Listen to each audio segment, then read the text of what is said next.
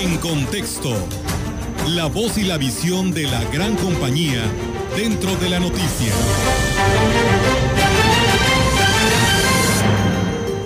Campañas, el inicio.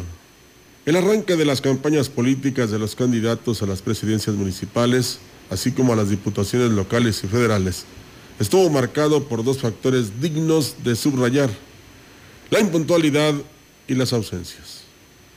Impuntualidad porque en Ciudad Valles, a excepción de David Medina que cumplió con su programa establecido, los demás actores políticos demoraron sus actos de arranque con el objeto de esperar a los invitados de honor, en este caso, los candidatos a la gubernatura del Estado, algunos de los cuales no llegaron o llegaron tarde, como José Luis Romero Calzada, que dejó plantada a la candidata a la presidencia municipal, y a los chiquitines que esperaban ansiosos la llegada del ya famoso helicóptero rojo, con la ilusión de dar un paseo en él.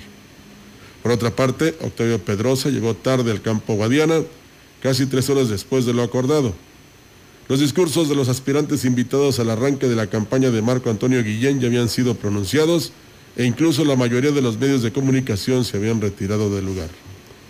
Así las cosas, ojalá que no vaya a ser esa la tónica de los días restantes de campaña, pues aunque los simpatizantes son pacientes, todo tiene un límite. Por lo pronto, el discurso de la mayoría de ellos corresponde a lo que se ha visto en campañas anteriores y la organización tampoco fue distinta.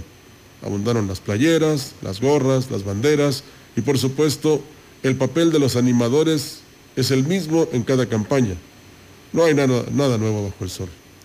Así que corresponde a la ciudadanía asumir el papel que le corresponde en esta jornada cívica, el de sopesar con conciencia las propuestas de los aspirantes y votar en consecuencia. Las elecciones de junio, no debemos olvidarlo, son las más grandes e importantes de la historia reciente del país y la correlación de fuerzas que resulta de ellas incidirá de manera decisiva en el rumbo futuro de México.